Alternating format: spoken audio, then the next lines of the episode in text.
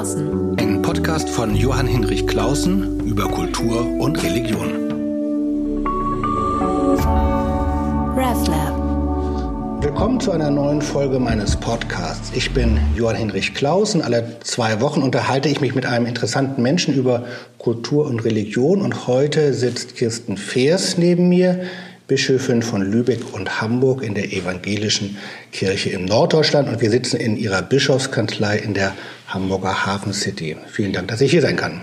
Willkommen hier, lieber Johann.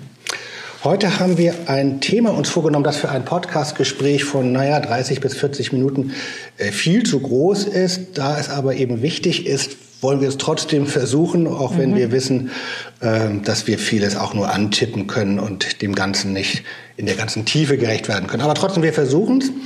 Seit fast zehn Jahren bist du ganz intensiv befasst mit der Aufarbeitung sexualisierter Gewalt in der evangelischen Kirche, also juristisch, organisatorisch, politisch, medial, auch seelsorgerlich natürlich. Jetzt aber hast du einen theologischen Text geschrieben, einen richtig langen Aufsatz, einen Versuch, einer Theologie nach den Missbrauchsskandalen. Was war für dich der, der Anlass und das Motiv, hm. neben all dem, was du sonst so zu tun hast, nochmal wirklich einen theologischen Text darüber zu schreiben?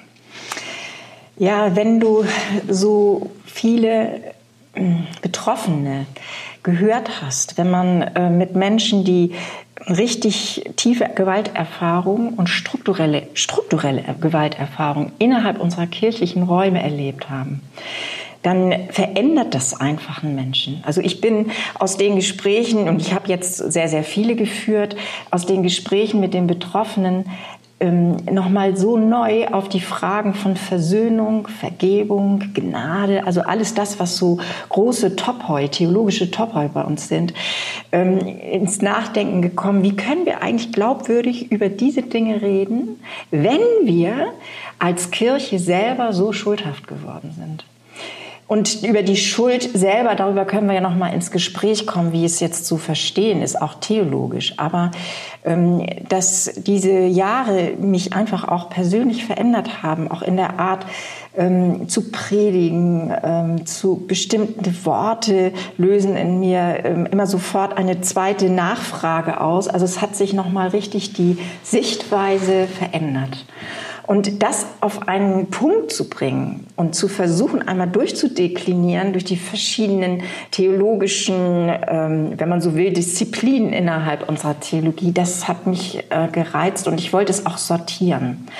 Manches davon ist, glaube ich, gelungen, aber es ist jetzt wirklich ein Aufschlag, wie wir das in allen Dingen zu dem Thema tun, nämlich es ist immer wieder Pionierarbeit und es ist ein sich wirklich neu orientieren an der Frage, wie wird man auch Betroffenen, also auch wie wird man der Opferseite gerecht. Ich hatte so in meiner Vorbereitung in diesem Podcast, damit man das dann auch plakativ einstellen kann bei Spotify und so, den Titel gegeben, Theologie nach den Missbrauchsskandalen. Mhm. Und da habe ich mich gefragt, ist das eigentlich okay oder ist das zu plakativ? Du deutest an, dass das für äh, uns in der evangelischen Theologie schon ein epochaler Einschnitt ist, dass mhm. wir uns in dieser Weise mit dem Thema konfrontieren lassen und uns ihm stellen. Mhm. Es geht ja hier wirklich auch eingefordert von Betroffenen zu Recht um Verantwortungsübernahme. Das ist so der, das Schlagwort, das immer wieder äh, von Betroffenen auch an die Kirche zu Recht herangetragen wird. Aber was heißt das eigentlich?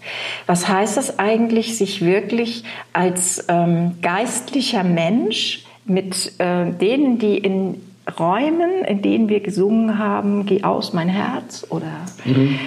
ähm, wir, ähm, wo wir über Liebe geredet haben, über die ähm, grenzenlose Zuneigung Gottes zum Einzelnen. Also es fühlt sich für mich in, äh, vor dem Hintergrund, was die, äh, diese Menschen erlebt haben und was ja für sie selber ein Einschnitt in der Biografie bedeutet hat, den wir uns gar nicht weiter vorstellen können. Der heißt nämlich, mein gesamtes Leben hat einen Resilienzraum verloren, einen Vertrauensraum verloren. Es geht also richtig um, eine, ähm, um einen Verlust von Glauben können. Und jetzt nicht nur bezogen auf, einen, auf Gott glauben können, sondern überhaupt sich selbst anderen und überhaupt vertrauen und glauben können. Und deshalb war diese ähm, Auseinandersetzung auch theologisch mit solchen Begriffen für mich einfach mal dran, es äh, zu probieren. Und auch, es ist ja wie so eine Art Versuchsreihe, also so ein, so ein, ähm, so ein Herantasten an die verschiedenen theologischen großen Themen. Ich finde das äh, großartig, dass du das äh, versucht hast. Ähm, ich weiß, wie viel Kraft es kostet, das überhaupt total seelsorglich, überhaupt administrativ, kirchenpolitisch und sonst wie politisch, medienpolitisch irgendwie sinnvoll zu bearbeiten. Aber das geht ja nie wirklich an den Kern der Sache hinein, an die Frage des Glaubenkönnens überhaupt. Und ähm, ich merke aber, als ich den Text gelesen habe, ähm, sind es so 30 Seiten ungefähr, mhm. äh, wie du dich so an das Thema herantastest. Allerdings. Anfangs ähm, ganz ja fast lehrbuchmäßig nimmst du sozusagen die Hauptthemen der evangelischen Glaubenslehre durch und deutest immer nur so stichwortartig an, skizzierst, was sich verändert hat für dich oder verändern müsste im Verständnis des Gottesbildes, Schöpfung, Schuld, Rechtfertigung. Und ich hatte so den Eindruck, äh, dass du brauchtest so eine gewisse Zeit, bis du dann zu dem eigentlichen Kern der Sache kommst? Oder es sind ja verschiedene Kerne, es sind nicht nur eine, aber. Äh ja, nee, es war ein bisschen anders. Also ich habe äh, erstmal vom Kern bin ich erstmal ausgegangen. Das ist nämlich das Versöhnungsgeschehen oder ähm, wir in, der, in, der, in der, unserer Unterstützungsleistungskommission, da muss ich vielleicht ein paar, paar Sätze ausholen. Ja, in unserer Unterstützungsleistungskommission, in der wir ähm, mit Betroffenen gemeinsam darüber nachdenken, was kann eigentlich eine Anerkennungsleistung sein, die ähm, auch natürlich materiell, die äh, lindernd wirkt für die Zukunft. Also was kann von dem Geschehenen bei uns wie so weit wieder aufgenommen und von Wiedergutmachung rede genau, ich nicht. es wird nicht wieder gut gemacht, Nein, aber in die aber, Zukunft hin. Ja, in die Zukunft hingeguckt.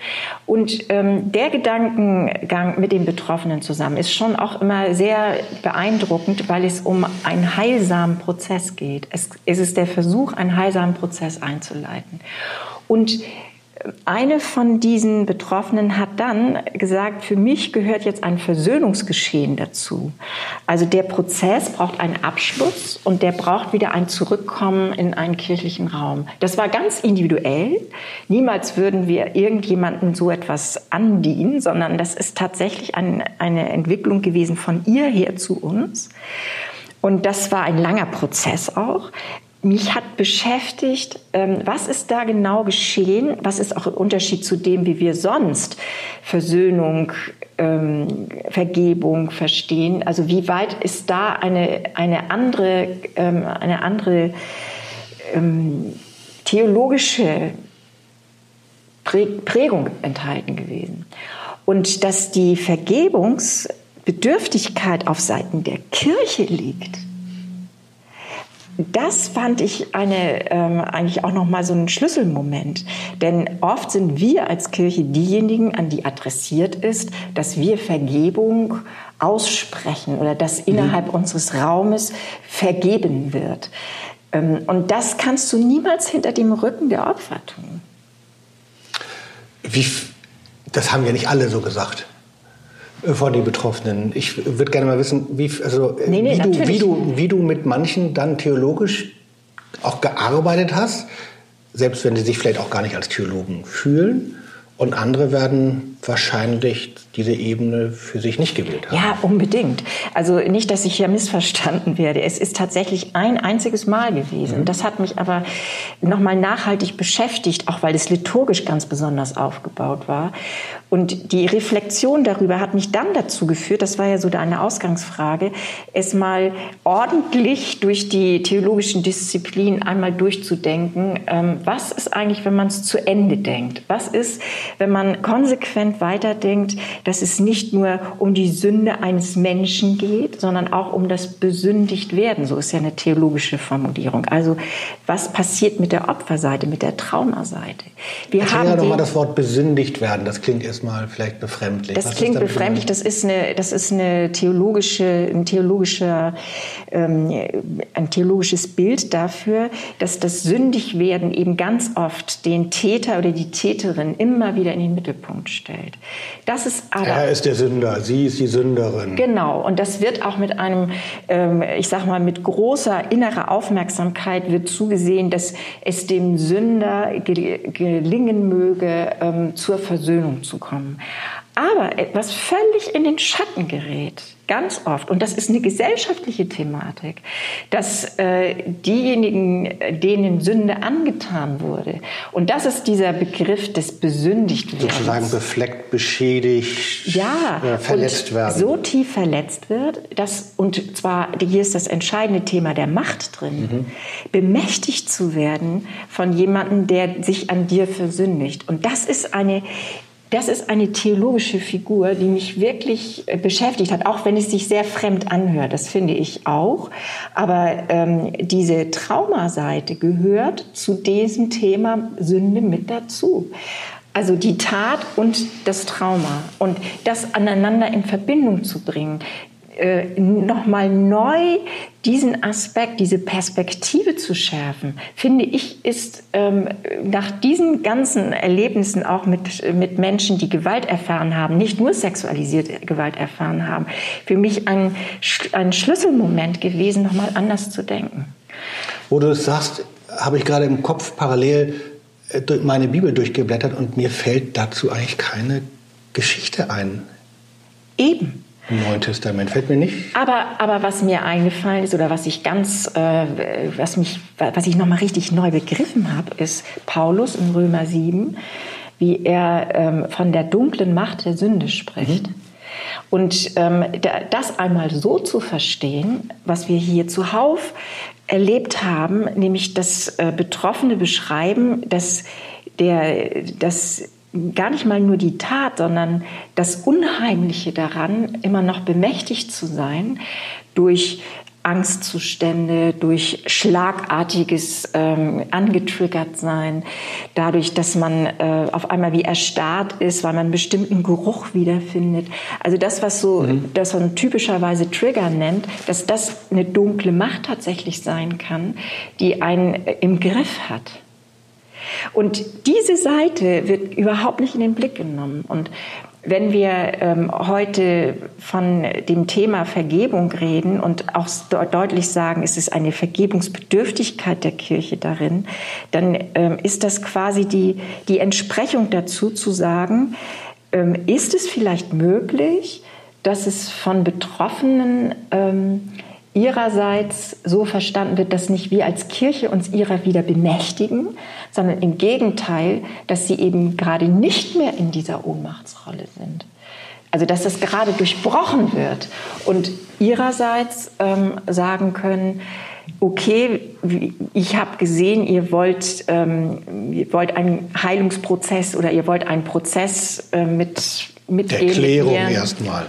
Eben, und dazu gehört natürlich, dass wir auch die Schuld bekennen. Also das, äh, das hat nichts mit, das geht nicht von jetzt auf gleich, sondern das ist wirklich ein Prozess. Und es stimmt, das muss ich immer wieder dazu sagen, dass sehr viele ähm, mit völligem Recht sagen, geht uns an Laden mit euren Begriffen wie Vergebung, Versöhnung. Für mich ist was ganz anderes dran. Für mich ist äh, dran, dass man mir glaubt. Für mich ist dran, dass ihr eure Schuld zugebt. Für mich ist dran, dass ihr Anerkennungsleistung gebt. Also ich will das ordentlich Jugendarbeit macht, wo sowas nicht mehr vorkommt. Das ist so natürlich, etwas. das ist stimmt, dass das äh, für viele mit ein großer Wert ist, dass sie sich hier dann auch äh, öffnen und das Schweigen brechen, dass es eben nicht wieder vorkommen darf. Und das erlebe ich auch als Verantwortungsübernahme unbedingt.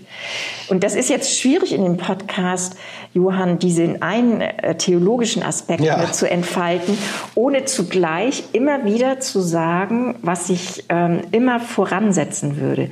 Es besteht überhaupt keine ähm, Veranlassung dazu, so etwas gar einzufordern. Das ist eine, also das ist auch theologisch als Figur ja nie, nie so getan. Nein, aber das, das äh, ist vielleicht dann doch passend für so einen Podcast klarzustellen, dass unser ja oft klischeehaftes Reden von Versöhnung, es gibt einen Streit, dann kommt der Pastor oder die Pastorin mhm. und äh, heilt und ermahnt alle doch zu versöhnen, ähm, dass das in sowieso schon mal schwierig ist, weil es ein Freiheitsgeschehen sein so muss mit es. verschiedenen Voraussetzungen so und vor allen Dingen nicht etwas ist, was sozusagen von der Institution, die auf der Täterseite steht, eingefordert werden kann von Betroffenen. So Wenn es von ihnen ein Thema gibt, einen Wunsch, sozusagen in diese Richtung zu denken oder gemeinsam sich zu bewegen, dann ist es mhm. etwas. Aber dieses, naja, das passiert einem schneller, als man denkt, genau. dass man das wieder heil haben will. Und die Konflikte, die es bei euch ja in euren Gesprächen gibt, die sind ja ganz intensiv, ja. auch manchmal schwer auszuhalten, sodass ja. ich auch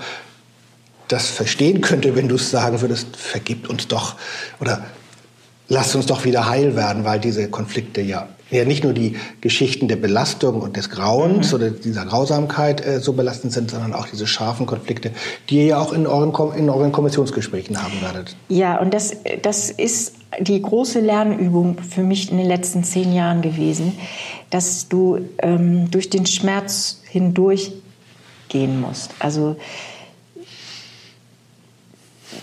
nicht in dem Maße, nicht im Sinne der Anmaßung, dass wir das könnten, genau nachvollziehen könnten, was jemand erlitten hat. Das meine ich damit nicht. Sondern, dass du in so einem Gespräch ähm, auch die, die furchtbaren Folgen, die aus der sexualisierten Gewalt über die Jahre hin entstanden sind.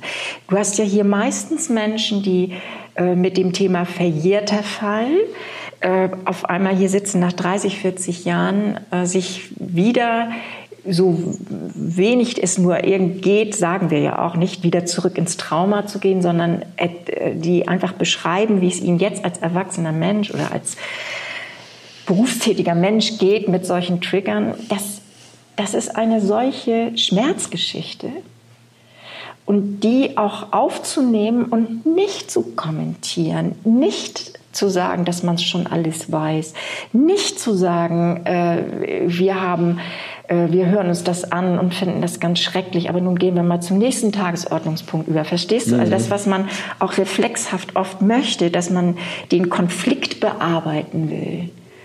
Das, ähm, es heißt erstmal wirklich was auszuhalten und auch an sich rankommen zu lassen. Und in dem Sinne Verantwortungsübernahme, dass, ähm, dass wir quasi auch mit einer gewissen Stellvertretung hier sind als Institutionsvertreter, aber natürlich ja auch als Menschen, die, die ähm, absolut berührt sind von dem, was hier sich abspielt.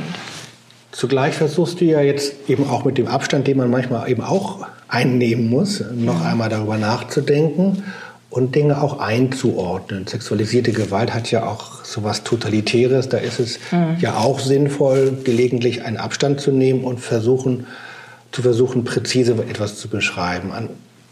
Und das will ich jetzt bei dir mal versuchen. Inwieweit würdest du dich selber als schuldig oder äh, äh, beschreiben oder sagen, dass du Schuldgefühle hast oder dass du als, du hattest das Wort Stellvertretung genannt. Also mhm. wie würdest du sagen, die Abstufung von Schuld äh, beschreiben, um auch dann deine Rolle, mhm. deine Aufgabe genauer zu beschreiben? Du bist ja nicht die Täterin.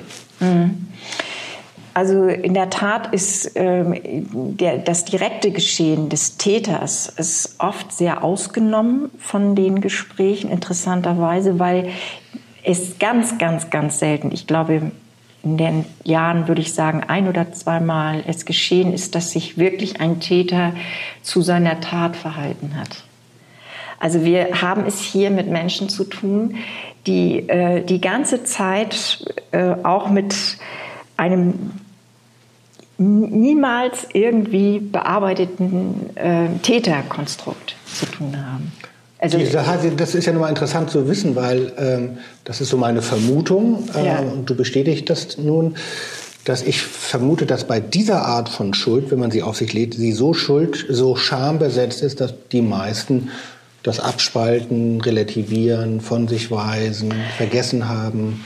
Ja, also es Oder? ist, na, ich glaube, es ist schon, wenn wir, wir reden ja hier wirklich von struktureller Gewalt. Mhm. Also wir reden hier von Tätern, die äh, in Kontexten von Kirche, die genutzt haben. Ein System aufgebaut ein haben. System aufgebaut Nicht nur eine haben. einzelne Tat begangen haben. Nein, und auch nicht mal dieser Übergriff, von dem immer viele denken, dass das ja mal passieren kann und da hat vielleicht jemand ein bisschen die Grenze verletzt. Nein, wir reden hier von wirklichen systemischen Täterstrategien. Und da wird sukzessive eben eine Kultur der Grenzverachtung aufgebaut. Also nicht, also es wird sukzessive werden die Grenzen immer mehr verschoben, auch übrigens durch theologische Deutungen. Also, dass das Liebesgebot ähm, eben doch besondere Formen von Berührung und Nähe zulässt und so weiter und so weiter. In der Seelsorge sich ganz öffnen, ja, in der Jugendarbeit und keine... Zur, Thera nicht, genau. zur Therapie oder zu dem, was wir so therapeutisch nennen, gehört es eben, dass man auch äh, sich körperlich ganz nahe ist und, und, und. Also, und diese, diese, äh, dieses Etablieren einer völlig anderen Kultur ähm, ist eine hochmanipulative Art, Menschen zu bezwingen und Menschen zu bemächtigen. So. Und dieses ähm, Phänomen äh, wird aber von Täter und Täterinnen, gibt es auch, einfach für sich überhaupt nicht reklamiert als eine Tat, die ähm, unrechtens wäre, sondern wo die andere ja mitgespielt hat, wo es ja immer schon so war, wo ähm, sich ähm, ja dann oft gerade, wenn es ja um etwas ältere Mädchen geht, die ja schon wussten, was sie taten. Also okay. diese, diese ganzen Zuspielungen werden dann für sich selber als Täter in Anspruch genommen. Und ich ähm, merke, wenn ich das höre, diese ähm, ist es erstmal eine Fassungslosigkeit, eine, ein Bruch mit dem eigenen Selbstbild von Kirche, das ein Vertrauensraum sein muss. Das, das erschüttert mich einfach jedes Mal. Und ähm, Schuldgefühl würde ich das ehrlich nicht nennen. Es ist eher eine tiefe äh, Scham, dass in meiner Kirche dies so vorgekommen ist. Und in der Tat, am Anfang in den ersten, der, der ersten Zeit habe ich ganz oft ähm, über meine eigene Jugendarbeit nachgedacht, also über das, was ich selbst erlebt habe und was da eigentlich stattgefunden hat in den 80er, 70er Jahren, 70er, 80er Jahren. Und diese Reflexion löst schon auch aus ein äh, Gefühl von, hast du was nicht gesehen? Bist du da selber sehr fahrlässig umgegangen? Gab es vielleicht rechts und links etwas, wo du hochbewundernd auf bestimmte Jugendarbeit geguckt hast und nichts gemacht hast? Diesen Schuldanteil, den finde ich schon bei mir wieder. Und äh, hat es aber jetzt diese Tatsache, dass die meisten Täter und Täterinnen sich dem nicht stellen, äh, ist, ist, hat das zur Folge, dass die meisten Betroffenen auch jetzt gar nicht wie man es sonst bei Gewaltdelikten manchmal kennt, Täter-Opfer-Ausgleich und solche Geschichten haben, sondern sich wirklich an euch adressieren, also an dich adressieren als die jetzige Repräsentantin der evangelischen Kirche und nicht an den damaligen Diakon, Pastor so und so. Also es ist ja erstmal rein sachlich umstritten, ob wir in den Kommissionen als Kirche selber diejenigen sind, die dann äh, sich solchen Gesprächen stellen oder ob es sich eigentlich eine neutrale Instanz sein sollte. Das nur einmal mhm. vorweg gesagt. Aber es ist so, dass viele sich gerade deshalb an uns wenden, weil es eine kirchliche, relativ hohe Repräsentanz gibt. Denn wir sollen es hören. Wir sollen hören, was in unserem Laden vertuscht, was nicht korrekt behandelt wurde, wie Menschen nicht geschützt wurden. Wie, das sind nämlich die Anteile von Kirche und die, die empfinde ich als elementar schuldhaft. Wir haben eben in vielen, Kont nicht ich persönlich, aber es ist unsere Struktur in dieser Kirche so gewesen, dass ähm, Betroffene sich nicht öffnen konnten, dass sie sich nirgends beschweren konnten, dass sie nicht ernst genommen wurden, dass sie sich siebenmal anvertraut haben, Seelsorgern gegenüber und es wurde ihnen nicht geholfen. Und ähm, diese Anklage, wenn man so will, oder diese Verzweiflung, die oft dann da auch so rüberkommt, was sich in so einem Leben ereignet hat und wie unsensibel und unempathisch und ohne irgendeine, wie ich finde, auch seelsorgerliche ähm, ja, mit einer, mit einer seelsorgerlichen äh, reinen Empathie es ist und, und, und Kenntnis, wie man äh, innerhalb der Kirche mit Betroffenen umgegangen ist. Und dann natürlich nochmal ähm, in der evangelischen Kirche, vielleicht nochmal ein anderes Thema als, als in der katholischen Kirche, diese mangelnde Verantwortungsorganisation. Also Allerdings. unser wuschiges Miteinander, Gremien, irgendwie ist jeder für irgendwas zuständig, aber am Ende ist es keiner gewesen. Also das nicht hierarchische bei uns, was aber oft dazu führt, dass äh, nicht klar adressiert werden kann, das ist dein Ding und dafür hast du zu sorgen, sondern man äh, verliert sich, wenn man ein solches Anliegen hat, etwas sagen will, dann äh, in unseren Tele bei unseren Telefonnummern. So ist es. Und ähm, wenn wir uns jetzt in den letzten Jahren noch mal so intensiv darum bemühen, dass diese Transparenz mehr hergestellt wird, dann ist das so leicht gesagt oder Schutzkonzepte zu entwickeln. Dann ist das äh, jetzt verpflichtend und das ist ein riesiger Fortschritt. Aber es ist viel, viel schwieriger, weil sich so Widerstände innerhalb der, ähm, auch von Gemeinden aufbauen, weil sofort das Gefühl ist, hier ist ein Generalverdacht des Misstrauens quasi angelegt. Und die Beschämung, also das ist ja, geht ja noch viel tiefer, es ist ja das tiefe theologische Thema der, der Scham, äh, sich mit dem auseinanderzusetzen, ähm, was was Körperlichkeit angeht, was Nähe angeht, die die Grenze hält, was eine Form von Sexualität angeht, die frei ist und den anderen Menschen in seiner ganzen äh, Entfaltung auch ähm, liebenswert erhalten will. Verstehst du, das ist eine ganz andere Form von, von Beschreibung, auch positiv, was wir eigentlich äh, innerhalb unserer Räume, unserer Kirchenräume Menschen auch geben wollen, auch gerade jungen Menschen geben wollen. Und dass das mit dieser, ähm, dass Beschämung äh, einfach so viel verhindert, auch anzugucken. Also schlicht und ergreifend ohne den moralischen Zeigefinger mal zu fragen, heutzutage, liebe Kirchengemeinde, wie macht ihr das eigentlich mit dem Kinderchor? Wie geht ihr, geht ihr hinterher denn auch alle irgendwie ähm, mit dem mit dem Posaunenchor immer noch alle schön was trinken und essen und was passiert dann eigentlich? Oder wie... Ähm Bei den Atemübungen wäre fast auf den Bauch. Ja, ja zum, ja sowas solche, zum Beispiel. Solche Dinge sind es ja. Ja, ja, genau. Oder äh, wird ähm, jetzt bei äh, den, wird mit der Kita wird wirklich dieses Schutzkonzept, wird es jedes Mal wieder neu aufgerufen oder weiß das ja jeder und liegt eigentlich in der Schublade. Wie geht ihr in der Jugendarbeit damit um, wenn ein Teamer sich äh, von 16 Jahren in eine Konfirmandin, die 14 ist, verliebt? Also diese Fragen, die äh, lohnt es sich ja zu, zu stellen, um einfach aufmerksam zu werden, was Grenzachtung heißt. Und es, äh, da, da haben wir, glaube ich, schon einen Weg vor uns, nicht nur als Kirche, ich glaube, da sind wir schon sehr sensibilisiert, aber auch als gesamte Gesellschaft.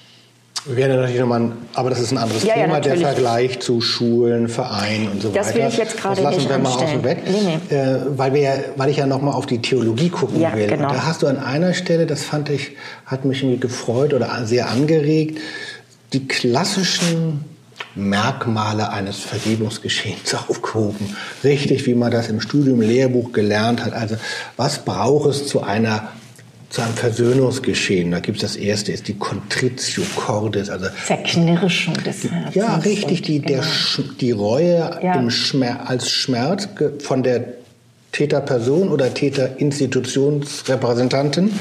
Das zweite, da kommen wir vielleicht nochmal, weil das auch heikel ist, die Confessio Oris, also dass mhm. man es äh, in einem geschützten Raum bekennt.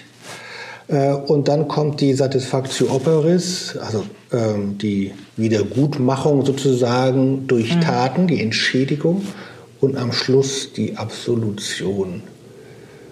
Da hast du diese wirklich mittelalterlichen mhm. Schritte und Begriffe aufgerufen. Was davon löst bei dir noch was Positives aus? Wo kannst du anknüpfen und wo ist es dir fremd geworden? Ich habe ähm, unser unsere Arbeit hier in der Unterstützungsleistungskommission dadurch ähm, nochmal theologisch einordnen können. Da ist mir bewusst geworden, dass wir intuitiv, wenn man so will, äh, dieses archaische Modell übernommen haben, ohne dass wir es jetzt vorher theologisch als Konzept gehabt hätten. Denn das, was hier passiert, ist tatsächlich erst einmal wirklich mit ähm, mit Reue und ich habe das vorhin eben auch Scham genannt, aber mit einer wirklichen Erschütterung, die, die nachvollziehbar für die anderen ist. Mhm.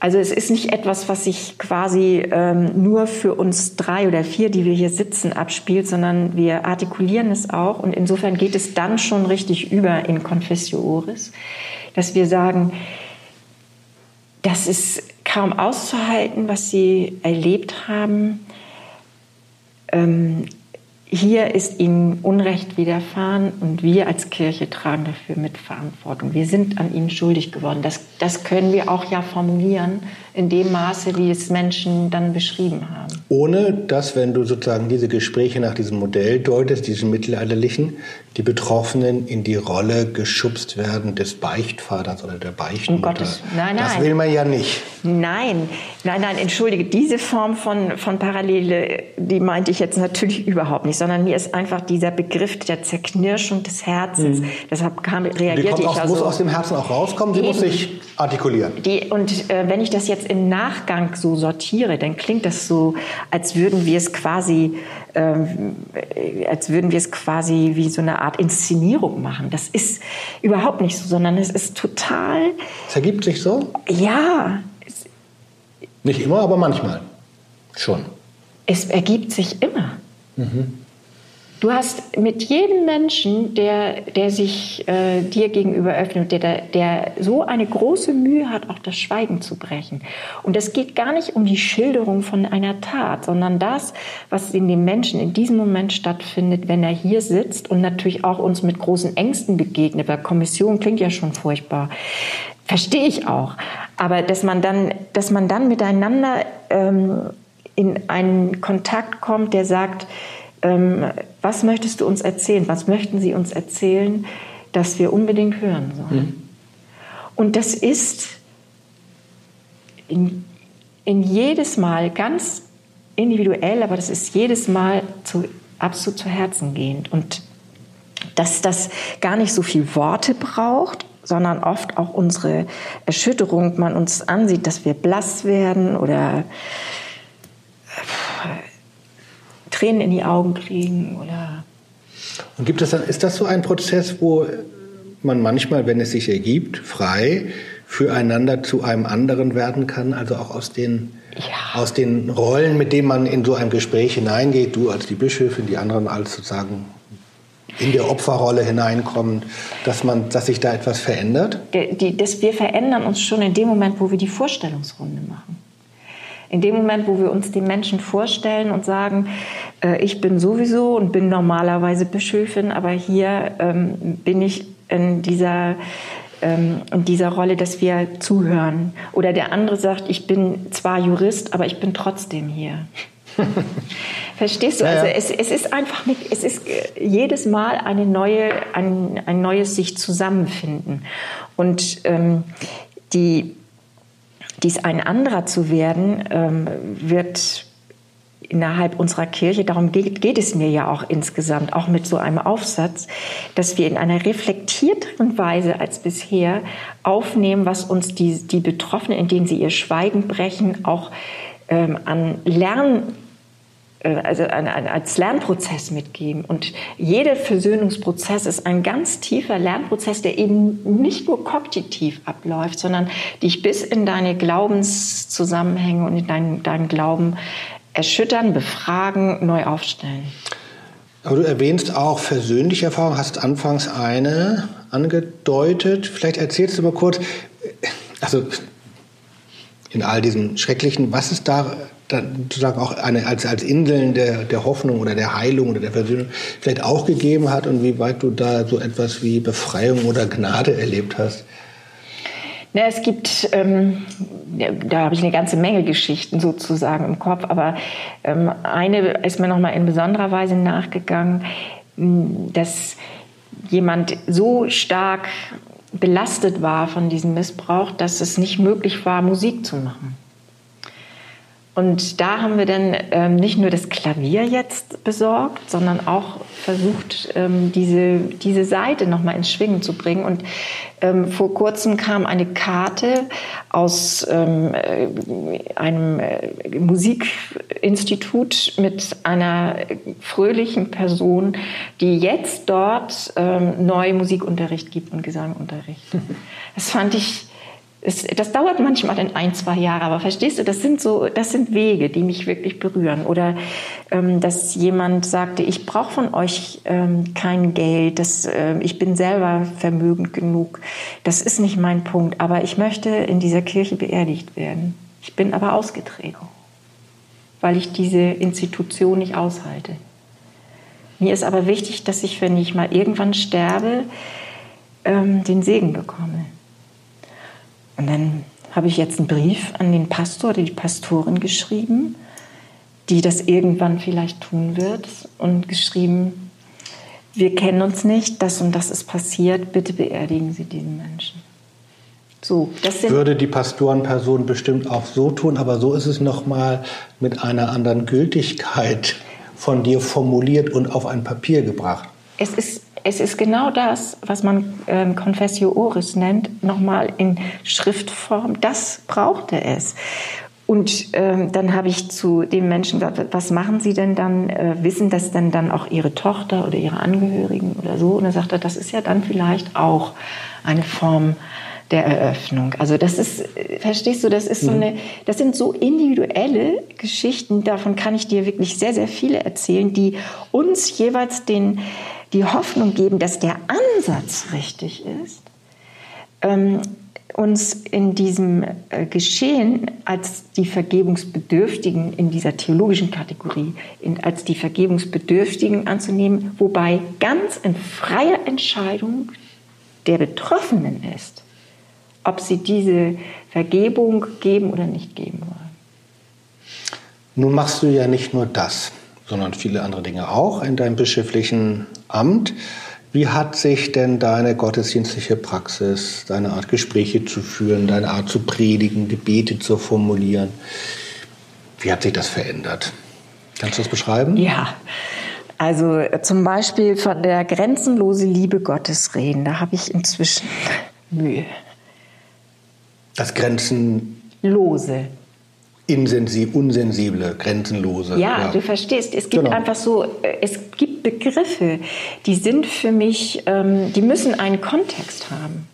Also das, was ich wirklich, glaube ich, gelernt habe über die letzten zehn Jahre, ist die Formelhaftigkeiten, die ähm, ganz genau daraufhin anzuschauen, ist der Kontext der richtige? Ich glaube an die grenzenlose Liebe Gottes, um das hier jetzt nicht in die Klar. Missverständlichkeit reinzunehmen. Aber wie formuliere ich es, wissend, dass ja auch in jedem Raum Menschen sitzen können, die ganz andere Erfahrungen, jetzt nicht nur in Bezug auf sexualisierte Gewalt haben, aber überhaupt hohe Leiterfahrungen haben. Ich bin, glaube ich, sehr sensibilisiert dafür, nicht leichtfertig äh, in äh, theologischen Formeln zu reden, die uns ganz viel sagen, aber bei anderen oft fast das Gegenteil auslösen. Wenn man nun mal im Geiste durch den Gottesdienstraum geht, mhm. muss man ja statistisch davon ausgehen, dass dort Menschen sind in einer erheblichen Anzahl, die, mhm. wenn man den Zahlen ja vertrauen kann, äh, eben solche Erfahrungen gemacht haben. Und da muss man schon noch mal anders genau. vorher drüber nachgedacht haben, was sagt man eigentlich. Ja, genau. Und auch ähm, zu merken, dass es auf der anderen Seite ähm, auch eine Sehnsucht von etlichen gibt, die ja ähm, auch einen geistlichen Raum, was ich ganz am Anfang sagte, die ja ähm, auch wirklich was verloren haben. Mhm. Und wie gibt es eigentlich Möglichkeiten, ohne aufdringlich, äh, bemächtigend oder sowieso zu sein, diesen Raum auch wieder zu eröffnen für jemanden? Gibt es eigentlich eine liturgische Form, äh, in der man ähm, sagen kann, ähm, dass das wäre ein Ort, um nochmal wieder zurückzukommen oder eine Heimat wiederzufinden? Ganz anders als vorher, aber eingedenk dieser Erfahrung? Da bin ich noch nicht mit durch, ähm, aber ich merke, dass ähm, wir auch eine Kraft in unserem Glauben haben, die Menschen auch stärken könnte, wenn sie auch vielleicht in einem heilsamen Prozess sich wieder annähern wollten. Nicht der Institution unbedingt, aber diesem Glaubensraum, der ihnen auch einen Schutz gegeben hat, bevor dieser Raum kontaminiert wurde durch Gewalt. Und das, ich wollte gerade fragen, was ist für dich eigentlich offen geblieben? Oder das ist ja sozusagen ein Zwischentext auf einem Weg ähm, mhm. und kein Abschluss. Mhm. Ähm, ist das sozusagen für dich so die, die nächste theologische Aufgabe, die du durchdenken willst? Ähm, wie kann man neu Räume eröffnen, indem man mhm. sich anders begegnet? Ja, ich bin durchaus aufmerksam geworden über ähm, Doris Wagner im Zusammenhang mit dem Thema geistlichen Missbrauch, wo setzen wir eigentlich oft so leichtsinnig ähm, unsere geistlichen Worte und Begriffe ähm, auch in Drucksituationen ein. Also diese, diese Sensibilität ist für mich offen. Und den, den Diskurs jetzt zum Beispiel auf dem Ökumenischen Kirchentag einmal zu führen, mit einer Bibelarbeit zusammen, mit ähm, Menschen, die geistlichen Missbrauch erlebt haben, zum Beispiel im Nonnenkontext, das finde ich ganz spannend. Und das ist, glaube ich, eine wichtige Aufgabe. Wie, wie äh, unterrichten wir Konfirmanden? Wie sind wir sorgsam in unserer theologischen Sprache? Ähm, das alles, finde ich, ist nochmal neu aufgerufen. Und so, solche Formen, die ähm, das die, die einen Heilungsprozess auch irgendwie beenden können mit, mit einer liturgischen Form, ohne, wie gesagt, auch eine, irgendeinen Anlass dazu zu geben, dass man, ähm, dass man es gegen eine, also der einfach freiwillig ist ja. und der einen großen Freiraum gibt, noch, sich nochmal neu zu, zu einem Glauben zu verhalten, der Menschen viel bedeutet hat. Zum Schluss dieser Aufsatz, über den wir die ganze Zeit gesprochen haben, ist noch nicht erschienen. ähm, wo und wann kann man den denn mal lesen? Oder wo gibt es von dir andere Hinweise für all diejenigen, die sich noch mal mehr mit diesen Fragen äh, beschäftigen wollen? Das ist wahrscheinlich auch eine der offenen Fragen. Also ich habe diesen Aufsatz geschrieben eigentlich vor dem Hintergrund, das in einem Buchprojekt mit ähm, zu verbinden. Das ist aber aus verschiedenen Gründen jetzt nicht mehr aktuell und nun steht dieses einzelne Werk da und es hat noch eine Unverbundenheit. Ähm, ich habe es dir geschickt, weil wir uns gut kennen und weil ähm, ich es brauche, dass man immer wieder neu reflektiert und auch äh, es als einen Lernprozess mitbegreift, wie so eine neue Art auch auf Theologie zu schauen oder eine besondere Art auf Theologie zu schauen, wie man das reflektieren kann ich weiß nicht, vielleicht veröffentlichen wir es in irgendeiner Weise, dann wird es ja vielleicht auch über dich vermittelt. Will mich bemühen. Also vielen Dank, liebe Kirsten Fers. Ja, vielen Dank, lieber Johann. Und allen herzlichen Dank, die zugehört haben bei diesem doch besonderen Podcast. Wer Fragen, Anregungen hat oder Kritik oder was auch immer, darf sich gerne an uns wenden. Auf bald, auf Wiederhören in zwei Wochen. Tschüss.